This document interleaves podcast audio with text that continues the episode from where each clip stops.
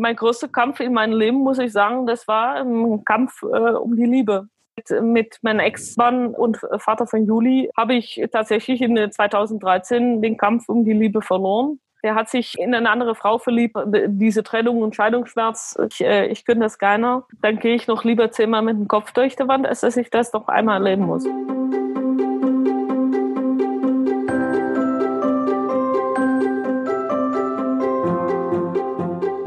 Schön, dass ihr wieder zuhört. Das ist nun schon unsere sechste Podcast-Folge.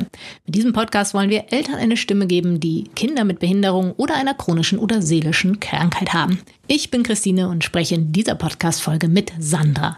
Sandra ist eine unserer Mamas und hatte mit einem schmerzvollen Thema zu kämpfen, nämlich mit der Liebe. Wie ihr im Intro schon gehört habt, ging ihre Beziehung in die Brüche. Ob es an ihrer Tochter Juli lag, die im Rollstuhl sitzt, weiß Sandra nicht. Aber leider sind Trennungen bei Paaren mit besonderen Kindern keine Seltenheit. Umso schöner ist es zu hören, wie Sandra trotz allem ihren Alltag als alleinerziehende Mutter gemeistert hat und wie sie obendrein noch Kinder unterrichtet, die keinen Bock mehr auf Schule haben oder aus anderen Gründen nicht im Klassenzimmer sitzen können, so wie ihre eigene Tochter. All das hört ihr gleich in dieser Podcast-Folge. You've been down this road for far too long. He left your love behind. But still you keep on crawling back. Despite the pain inside. Liebe Sandra, herzlich willkommen in unserem Podcast. Du bist ja jetzt schon länger Mitglied bei Mein Herz lacht. Und wenn unsere Hörer dich gleich hören, dann fragen sich bestimmt einige, wo du denn herkommst. Magst du dich mal kurz vorstellen? Ja, natürlich. Also ich bin die Sandra, gebürtige Holländerin oder Niederländerin, so wie, wie die meisten sagen, und bin geboren in Alkmaar, da wo der weltgrößte Käsemarkt ist, also äh, sehr empfehlenswert. Und ich wohne schon fünf Jahre in Aachen. Muss sagen, ich habe mich noch nirgendwo in meinem Leben so wohl gefühlt wie in Aachen und habe die Jahre zuvor immer in drei Ländereck mich bewegt. Also ich habe in Belgien gewohnt und auch in Holland gewohnt. Also von daher habe ich alle Länder mal mitgenommen. Bist du also international sozusagen? Genau, richtig. und wie ist das? Arbeitest du eigentlich? Bist du eine arbeitende Mama? Ja, ich bin tatsächlich eine arbeitende Mama. Ich arbeite schon über zehn Jahre für IFIO at School. Das ist ein holländisches Privatunternehmen. Und ich bemühe mich schon zehn Jahre, Kinder halt ein Abitur zu ermöglichen. Und das sind vor allen Dingen Kinder, die halt auf irgendeine Art und Weise Schule nicht so ganz prickelnd finden oder halt ausfallen oder aufgrund einer Behinderung, Einschränkung nicht das Abitur so machen können, wie Regelschüler das machen. Und das mache ich sehr gerne und vor allen Dingen von zu Hause aus. Also das ist mega praktisch. Ich glaube, das ist bestimmt auch interessant für einige, die jetzt zuhören, gerade wenn Kinder eben dann nicht in die Schule gehen müssen, sondern auch von zu Hause was machen können. Ne? Also es hat sich jetzt durch Corona ein bisschen was geändert, aber ich glaube, das könnte hier viele interessieren. Also Fragen gerne an mich. Ich habe eine Menge Erfahrung gesammelt und ich mache das auch gerne. Ich tendiere jetzt auch seit den letzten Jahren dazu, die schwierigere Fälle zu bearbeiten, wo halt viele Anläufe schon genommen worden sind für ein Schulsystem ausprobieren. Und tatsächlich habe ich einer, der fertig ist mit einem Studium und das ist eine meiner ersten Schüler gewesen. Und das macht mich als Lehrerin und als Mensch auch sehr stolz, äh, dass er das geschafft hat. Dann hast du also auch eine Erfolgsstory vorzuweisen beweisen und es funktioniert. Richtig, genau, mehr, mehrere zum Glück. Super. Und wie sieht das aus? Du selber hast eine Tochter, oder? Und du bist Mitglied von Mein Herz lacht, deswegen gehe ich jetzt mal davon aus, dass sie auch ein besonderes Kind ist. Magst du uns dazu was erzählen? Ja, also ich habe eine besondere Tochter. Also die Juli, die hat ein Ehlers-Danlos-Syndrom. Das bezieht sich aufs Bindegewebe. Ihr fehlt ein Eiweißpartikel im Bindegewebe. Das heißt, dass ihr Bindegewebe eigentlich keine Funktion hat, was in der Praxis heißt, dass sie nicht ohne Hilfe sitzen kann, nicht gehen kann, rollstuhlabhängig ist und tagtäglich, sag ich mal, 20 Stunden liegen muss, wobei im Liegen kann sie 20 Stunden sehr aktiv sein. Okay. Also das heißt, es ist aber dann eine rein körperliche Einschränkung. Genau, also das, was sie körperlich nicht schafft, das gleicht sie mit dem Kopf aus. Wow. Ja. Aber was heißt das dann? Also wie sieht denn ja, bei euch ja. dann der Alltag aus oder wie unterscheidet er sich vielleicht von anderen Familien? Also ein Stück weit kann Juli das selbstständig machen, was er selbstständig machen kann. Das fördere ich auch. Nichtsdestotrotz gibt es 40 Transfers am Tag. In Bett, aus Bett, Rollstuhl, rein, raus. Sie braucht frühmorgens Hilfe beim Anziehen, Winde wechseln. Sie ist selbstständig. Das Essen muss aber trotzdem zubereitet werden. Und je nach Portion, was es am Tag schafft, von Energie her auch, wird sie dann trotzdem über Nacht noch über die Sonne ernährt, was auf meine Kappe geht. Und ja, also sie braucht im, im körperlichen Bereich alle mögliche Unterstützung. Mit oder ohne Einschränkung ist sie eine, eine Kämpferin. Also auf Holländisch hat sie den Nickname Wickel. Das heißt ja wirklich Kämpferin und nicht alles geht einfach bei, bei Juli, aber sie hat mir in elf Jahren schon echt viel gelernt. Und wir lernen zusammen jeden Tag wieder dazu. Ist es dann so, dass sie auch nicht in eine normale Schule gehen kann? Wir haben viele Schulformen ausprobiert und auch immer sehr äh, mit, mit einem sehr positiven Einschlag abgeschlossen. Und mittlerweile habe ich Juli tatsächlich bei mir an der Schule angemeldet. Und das läuft eher vom Feinsten. Also gerade, wir haben die Vorteile wieder erfahren in Corona-Zeiten die hat bis auf einen Tag, keinen einzigen Tag keine Schule gehabt und unser Alltag ist recht entspannt. Also ich arbeite von zu Hause aus. Juli startet ihre Schule komplett selbstständig. Es war mir sehr wichtig, dass ich nicht die Lehrerin bin, sondern sie hat eine eigene Lehrerin. Und mit viel Freude absolviert sie ihre Aufgabe, macht sie ihre Tests, kriegt darauf Feedback auf dem Weg zum eigenständigen, selbstbestimmten Leben. Äh, wow, das, ja. das, klingt ja super. Wenn wir jetzt ähm, aber nochmal zurückblicken auf den Anfang sozusagen, wie war denn das damals, als du das erste Mal von der Diagnose erfahren hast? Kannst du dich da noch erinnern? Ich kann mich recht gut erinnern, also nach der Geburt, Juli kam vier Wochen zu früh auf die Welt und im Krankenhaus, alle Alarmglocken gingen da irgendwie und kam eine Professorin und das war damals, dachte ich, die Königin äh, kommt rein mit, mhm. mit dem Gefolge von zehn andere Ärzte und dann muss man erstmal schlucken als junge Mama und denkt, hm, es hat tatsächlich neun Monate gedauert, ehe die Diagnose Ehlers-Danlos bekommen hat, was dann im Endeffekt für mich sowas war, also neun Monate haben wir unseren Weg gefunden. Es war aber so ein Etikett ohne Bedienungsanleitung. Und im Krankenhaus habe ich gelernt, also wir haben die ersten drei Wochen im Krankenhaus verbracht, viele Untersuchungen, aber keiner ist so richtig vorangekommen. Wir haben vieles ausschließen können, was er alles nicht hat, aber was er am Ende hatte, wussten wir nach drei Wochen immer noch nicht. Okay. Ich habe im Krankenhaus beschlossen, ich umarme diese Herausforderung, ich nehme die an und ich habe es umarmen können. Also ich glaube nicht, dass, dass jeder das von Anfang an kann, aber ich hatte das Glück, um zu sagen, ich kämpfe jetzt dafür und ich mache das und egal was kommt, das ist mein Mädchen und wir gehen unser Weg. Ist mein Kind so, wie sie ist und ich nehme sie so an. Genau, richtig, ja. Und haben die Ärzte denn dann am Anfang nur gesagt, irgendwas stimmt nicht, aber wir wissen nicht was? Oder, oder wie war das dann? Ich weiß noch ganz genau, also es war am dritten Tag, wo viele Mutis bejahen können, dass das emotional nicht der beste Tag ist nach der Geburt. Meinten die dann, drei junge Ärzte saßen uns gegenüber und die sagten dann, ja, sie wissen nicht, ob die Juli lebendig aus dem Krankenhaus rauskommt und mit nach Hause gehen kann. Und mit diese drei Sätze war das Gespräch so mehr oder weniger alles andere, was gesagt wurde, habe ich verdrängt oder vergessen.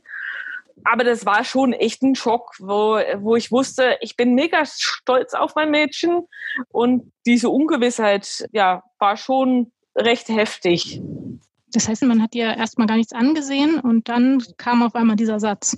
Ja, also man hat äh, von Anfang an, von der Geburt an festgestellt, da ist irgendwas. Nur mal als Beispiel, wenn die Beine, sag ich mal, wie Bananen, aber dann in der falschen Richtung liegen, haben die sich auch anfangs gefragt, hat die überhaupt eine Kniescheibe oder ist das Gelenk überhaupt? Die war so mega flexibel und ähm, man kann sich vorstellen wie Wackelpudding. Also wenn ein Wackelpudding zu kurz im Kühlschrank hast und sowas mit Juli auch. Also wenn du dich nicht überall unterstützt hast, ist sie wirklich, ja, quasi auseinandergefallen.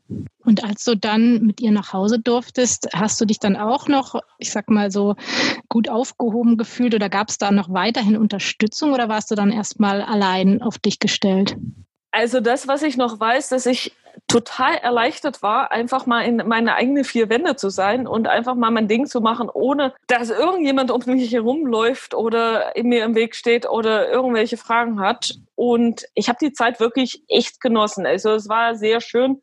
Es war traumhaftes Wetter. Also Juli ist in April geboren. Wir, konnten viel raus. Was ich mir aber auch noch sehr gut erinnern kann, dass wir mega vollen Terminkalender, was Krankenhausaufenthalt äh, hatten was ich irgendwann mal strukturell umgeschmissen haben und gesagt, ich komme nur einmal der Woche ins Krankenhaus und dann werden alle Untersuchungen gemacht und alles andere kann warten bis nächste Woche. Mhm. Äh, weil die Termine, die waren nicht besonders gut aufeinander abgestimmt. Also da war ich wirklich tatsächlich vier Tage der Woche war ich im Krankenhaus und irgendwann habe ich da selber gesagt, Leute, stopp, so geht's nicht weiter. Das macht ja keine normale Mutter mit und ja, das ziehe ich irgendwie nicht mit. Ich möchte mit meinem Kind auch einfach mal zum normal einkaufen gehen, eine Runde spazieren und mich dann auch mal hinlegen. Ja, das brauchst du, glaube ich, nicht erklären. Irgendwann äh, reicht's dann. Ja. Und wie ist sonst dein Umfeld damit umgegangen? Also ich meine, du hast jetzt gesagt, du hattest dann ja wahrscheinlich gar nicht so viel Zeit, irgendwie Freunde zu treffen. Oder ist überhaupt dann jemand gekommen? Oder wie war das dann? Also grundsätzlich muss ich sagen, dass in Holland hat man halt nur drei Monate Elternzeit. Und ich war damals selbstständig als Lehrerin und habe ein Projekt angenommen, kurz nach den Sommerferien. Also Anfang August habe ich wieder voll, bin ich wieder voll gestartet.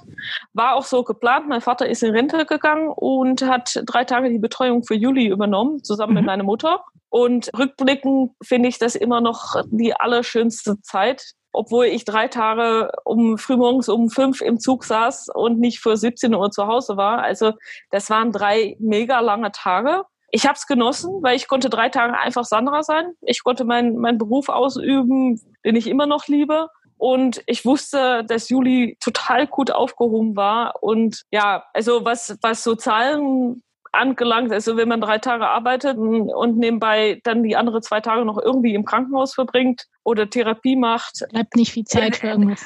Es, es gibt wenige Freunde, die übrig geblieben sei, sind, aber ich glaube, dass viele, viele Mamis oder Papis äh, von mein Herz lacht, das bejahen können, dass ein Freundeskreis sich halt minimiert, aber die, die richtige Freunde übrig bleiben. Gab es eigentlich so Fragen, die du dann gehört hast von Freunden oder vielleicht auch von Fremden auf der Straße oder hat man das der Juli gar nicht so angesehen? Hm, anfangs hatte man Juli das eigentlich gar nicht so angesehen. Also bei Juli war es eher so ab dem Moment, wo, wo sie halt nicht mehr im Kinder, normalen Kinderwagen sitzen oder liegen konnte. Ja, fingen wir halt an mit einem Rea-Buggy und äh, später auch mit einem Rolli. Also die, die häufigste Frage, die ich immer noch höre, ist, äh, wie alt ist sie? Okay. Und ähm, sie konnte schon recht früh selber reden und dann habe ich immer die Frage an Juli weitergeleitet und dann sind viele Außenstehende halt mit Juli ins Gespräch gekommen und haben festgestellt, dass ich kann ganz normal antworten und körperlich behindert ist nicht gleich geistlich behindert. Hat es dann auch so ein bisschen Hemmungen genommen? Ich glaube, die offene Art, so wie wir damit umgegangen sind, hat schon echt viele die Augen öffnen können und vor allen Dingen die Reaktion von Kindern ist, sind, die sind pur. Also ich stand häufig bei der Kasse und dann wurde gefragt, wieso kann das Mädchen nicht gehen? Und dann hat Juli ganz, also wir haben das immer ganz minimal erklärt und auch verständlich erklärt, dass Juli fehlt halt ein Puzzlestückchen und dadurch kannst du nicht laufen. Bei einem Kind zu erklären, dass er Ehlers-Danlos-Syndrom hat, ja. Ja, also ich kannte den Begriff vorher jetzt auch nicht. Ich lerne hier nee. ja auch jedes Mal dazu. Und ähm, war das dann aber so, dass sie in einen normalen Kindergarten gehen konnte und äh, dann auch Freunde gefunden hat? Also wir haben tatsächlich das Glück gehabt, dass ich ab 2010 von zu Hause aus arbeiten konnte. Und in Belgien haben wir damals gewohnt und da konnte sie im, im ganz normalen Kindergarten gehen mit zweieinhalb. Das war mit viel Aufwand verbunden. Also ich bin jeden Tag mit einem Auto, nachdem alle Kinder auf dem Schulhof waren, mit einem Auto auf den Schulhof gefahren, ihren angepassten Rollstuhl äh, oder nee, Sitzschale war es damals noch, aus dem Auto gepackt, Juli in die Schule gefahren, mein Auto weggepackt und ich war dann die ganze Zeit halt im WLAN von der Schule unterwegs, dass ich einfach, wenn sie halt sich einen Arm ausgerenkt hat oder einen Finger ausgerenkt hat, dass ich da zu Stelle war und nicht erst von zu Hause aus losfahren musste. Also ich konnte mich immer mehr zurückziehen und irgendwann, wo sie ihren Rollstuhl hat, konnte sie auch selbstständig äh, ihr Wegen gehen und ja. Das klingt ja jetzt alles ziemlich positiv. Gab es denn für dich auch irgendwas, einen Punkt, wo es für dich anstrengend wurde oder gab es irgendwas, was du dir damals gewünscht hättest?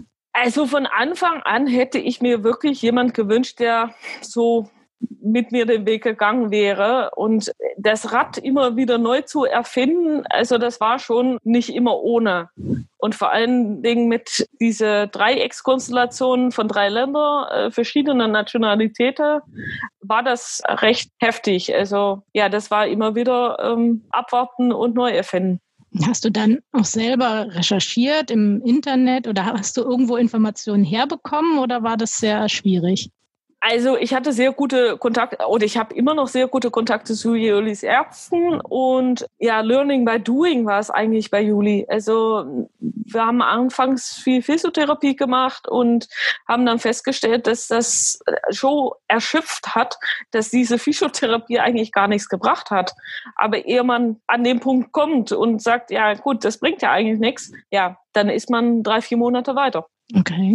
Das heißt, du musstest aber trotzdem immer noch viele Anträge stellen, um zum Beispiel jetzt einen Rollstuhl zu bekommen, der für sie passt? Oder was musstest du denn alles so machen und durchboxen? Ja, es, also durchboxen sehr viel. Also das war echt ein Kampf. Also in vielen Fällen, weil wenn man, sage ich mal, normale Kinder äh, Klamotten kauft, die wachsen irgendwann raus. So hat Julie dann halt eine Sitzschale, die auf ihren Maß angeschneidert war. Aber wenn sie dann glücklicherweise einen Wachstumsschub hatte, ja, dann ist die Sitzschale zu klein geworden und dann vergehen drei Monate, ehe man eine neue Schale genehmigt bekommen hat. Das hat viel Kraft gekostet. Also das muss ich einfach eingestehen. Äh, meinen großen Kampf habe ich nicht empfunden tun in Sachen Juli. Mein größter Kampf in meinem Leben, muss ich sagen, das war ein Kampf äh, um die Liebe. Mit, mit meinem Ex-Mann äh, und Vater von Juli habe ich tatsächlich in 2013 den Kampf um die Liebe verloren der hat sich in eine andere Frau verliebt. Diese Trennung und Scheidungsschmerz, ich, äh, ich könnte das keiner. Aber das, was ich dran in, in diesem Kampf gewonnen habe, ist, ist Guido tatsächlich. Vor fünf Jahren hatte ich zum Glück wirklich einen Sechser im Lotto und ich bin mit Guido zusammengekommen und ähm, ja, also das ist mit eigentlich nicht mit Wörtern zu fassen. Wir haben das große Glück, dass wir drei echt als Team, als, als Partner, aber auch in Zusammenhang mit Juli äh, super gut funktionieren und harmonieren. Also ich ziehe für Guido auch immer noch einen Hut, dass er nur mich, aber auch Juli mit im Gepäck ähm, angenommen hat und umarmt hat. Ja, wow. Das ist echt ja, ja, das ist, ja. Und würdest sagen, es lag auch mit daran, dass Juli ein besonderes Kind ist oder hatte das gar nichts damit zu tun? Die Frage würde ich gerne irgendwann nochmal stellen. Also hätte, wenn und aber also, es ist gelaufen, wie es gelaufen ist. Und ob jetzt, äh, ich sag mal, berufsbedingt, altersbedingt, wir waren sehr jung, als wir zusammengekommen sind, ist einfach kann, schwer zu sagen. Ja, also kann ich nicht beantworten. Ich denke, dass mein, mein Ex-Mann das äh, vielleicht irgendwann nochmal beantworten würde, könnte. Es spielt für mich jetzt keine bedeutende Rolle mehr.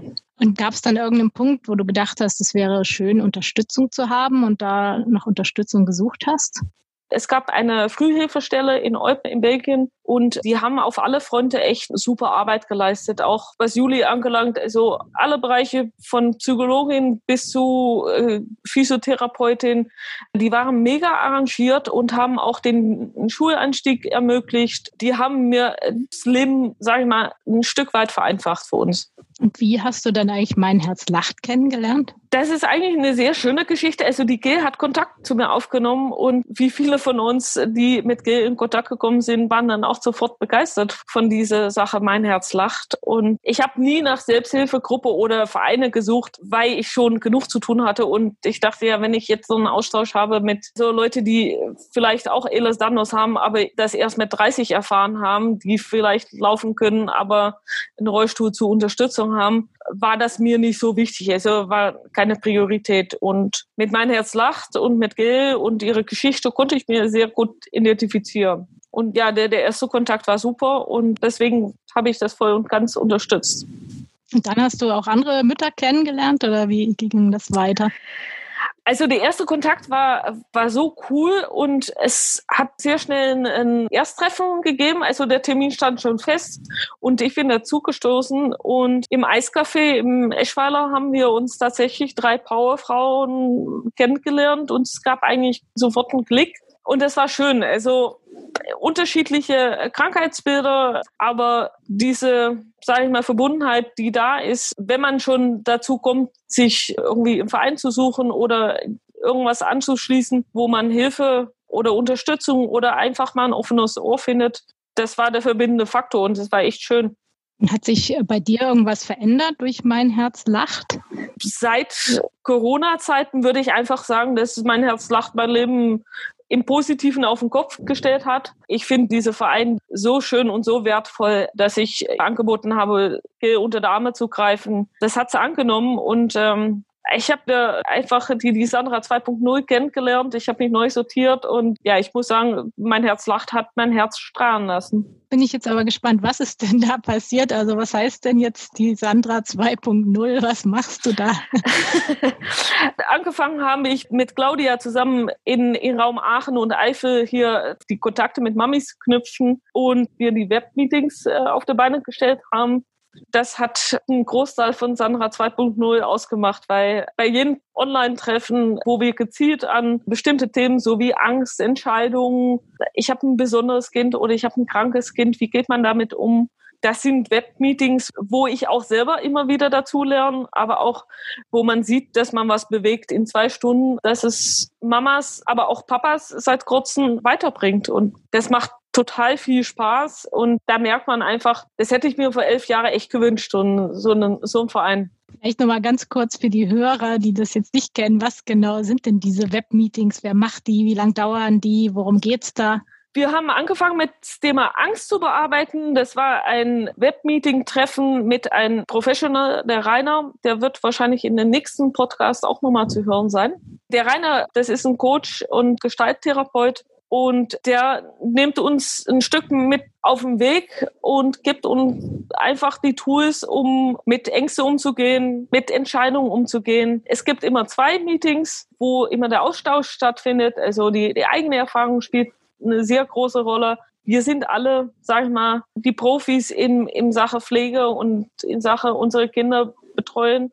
Aber es gibt trotzdem immer wieder Hürden, die wir zu meistern haben. Und das bearbeiten wir halt in, in zwei Stunden, also zweimal zwei Stunden und kommt sehr, sehr gut an. In kleinen Gruppen, wo halt individuell immer auf persönliche Probleme oder halt Themen eingegangen werden kann. Da ist Raum, da ist Vertrauen und ist ein, eine sehr schöne Meeting, wo man halt weiterkommt. Und was machst du genau bei den Webmeetings? Bist du da auch Moderatorin oder Organisatorin? Im Moment bin ich für die technische Unterstützung eigentlich bei alle Webmeetings schon dabei gewesen. Wenn es ein Login-Probleme gibt oder Verbindungsprobleme, bin ich dabei. Und ich bin auch aktive Teilnehmerin.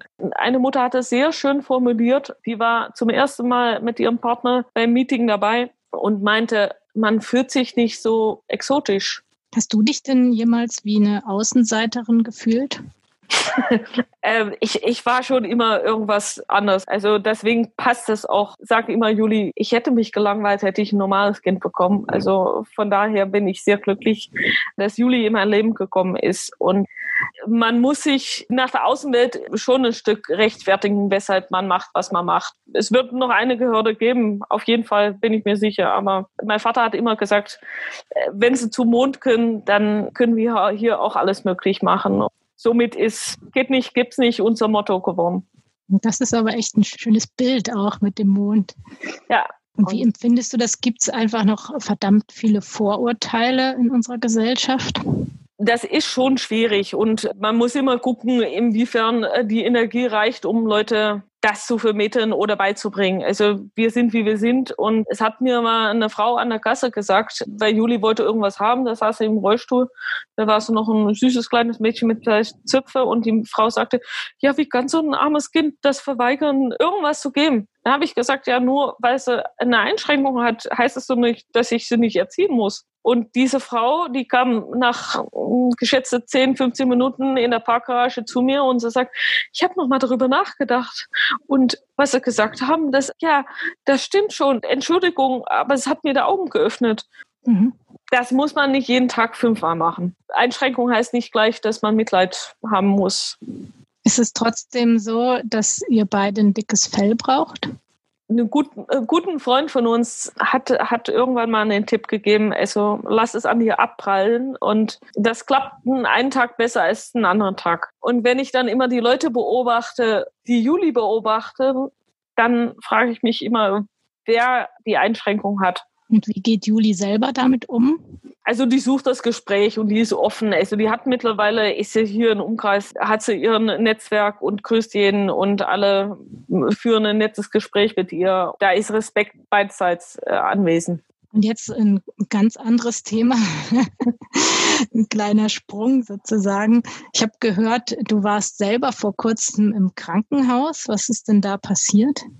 Ja, das hat auch nochmal einiges äh, bewegt. Vor genau einem Jahr es haben wir einen Fahrradunfall gehabt, äh, wobei man wirklich, wo ich auch an meine Grenze gekommen bin, weil ich hatte Unterschenkel gebrochen, Kreuzband abgerissen, Schulter kaputt. Oh äh, und es war nicht dran zu denken, mit Krücken zu gehen. Und dann waren wir tatsächlich drei Monate zusammen im Rolli unterwegs. Und ich kann sagen, ich ziehe mega Hut für Leute, die im Rollstuhl unterwegs sind. Ich habe die Welt nochmal wirklich durch andere Augen erfahren. Mit alle Hürden, die man dann echt nehmen muss. Und das sind teilweise große Bürgersteige, Autos, die falsch geparkt haben und so weiter und so fort. Es hat mir gezeigt, dass dieses Netzwerk rund um Juli auch für mich da war. Mit Hilfe von die vorhandenen Mädels liebe Nachbarn und meine Eltern ähm, und vor allen Dingen mein Partner haben wir das echt super gut gemeistert.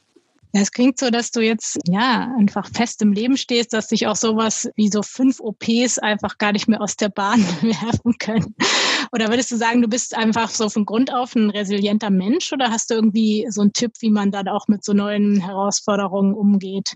Ich bin irgendwo im früheren Zeitalter mal Leistungssportlerin gewesen. Und diese Kampfgeist und diese Ehrgeiz und trotzdem immer gewinnen wollen, ja, hat sich ein Stück weit auch bei Juli eingependelt und eingespielt und auch vom Vorteil, würde ich sagen immer nach vorne blicken, auch wenn man beim Radsportbereich tätig, ja gut, wenn man hinfällt, dann ist ein bisschen Haut ab und dann kann man trotzdem am nächsten Tag weiterfahren, aufstehen, Krönchen richten und weitergehen. Und, und würdest du jetzt sagen, in Corona-Zeiten, dass es euch eigentlich ganz gut ging, weil ihr diese Online-Austausche hattet und das alles so angefangen hat oder wie empfindest du Corona für euch?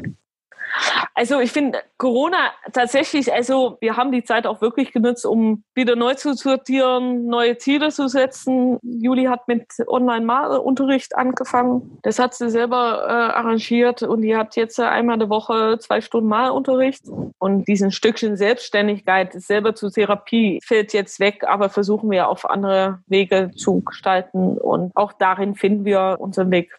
Und wir haben jetzt immer noch so drei Fragen zum Schluss. Kannst du gerne ganz kurz beantworten in einem Satz, wenn es geht. Und ja. zwar die erste ist, was bringt dich total auf die Palme?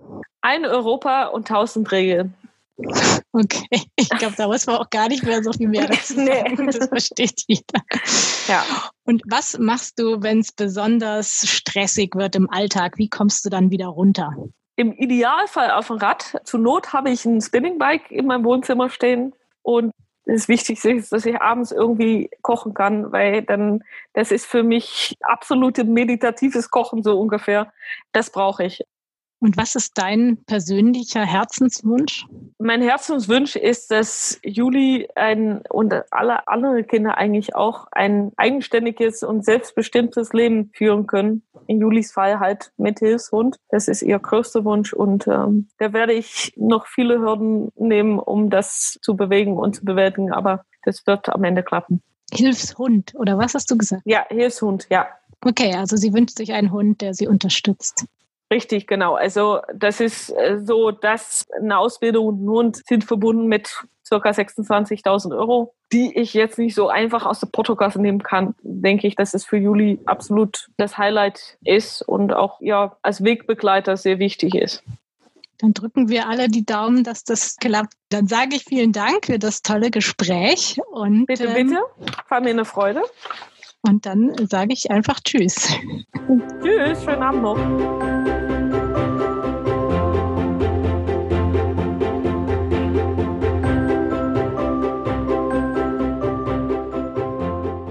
Schon sind wir wieder am Ende angelangt. Hat euch diese Folge gefallen? Dann unterstützt uns bitte, schenkt uns ein Like und teilt diesen Podcast mit allen, denen er weiterhelfen könnte.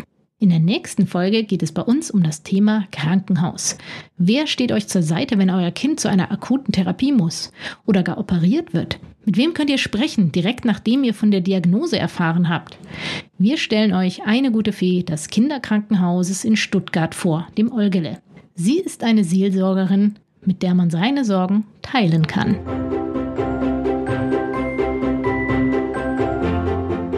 Ein Herz soll lachen, muss lachen. Nicht nur aus reiner Lebensfreude, sondern auch aus einer gesellschaftlichen Verpflichtung. Die Nussbaum Stiftung folgt diesem Engagement. Sie unterstützt diese Podcasts und wird mit Power und Leidenschaft dieses Projekt weiter fördern, indem wir dazu beitragen, dass die Initiative Mein Herz lacht über die Nussbaumedien noch bekannter wird. Das war's für heute. Wir freuen uns auf euch und bis zum nächsten Mal.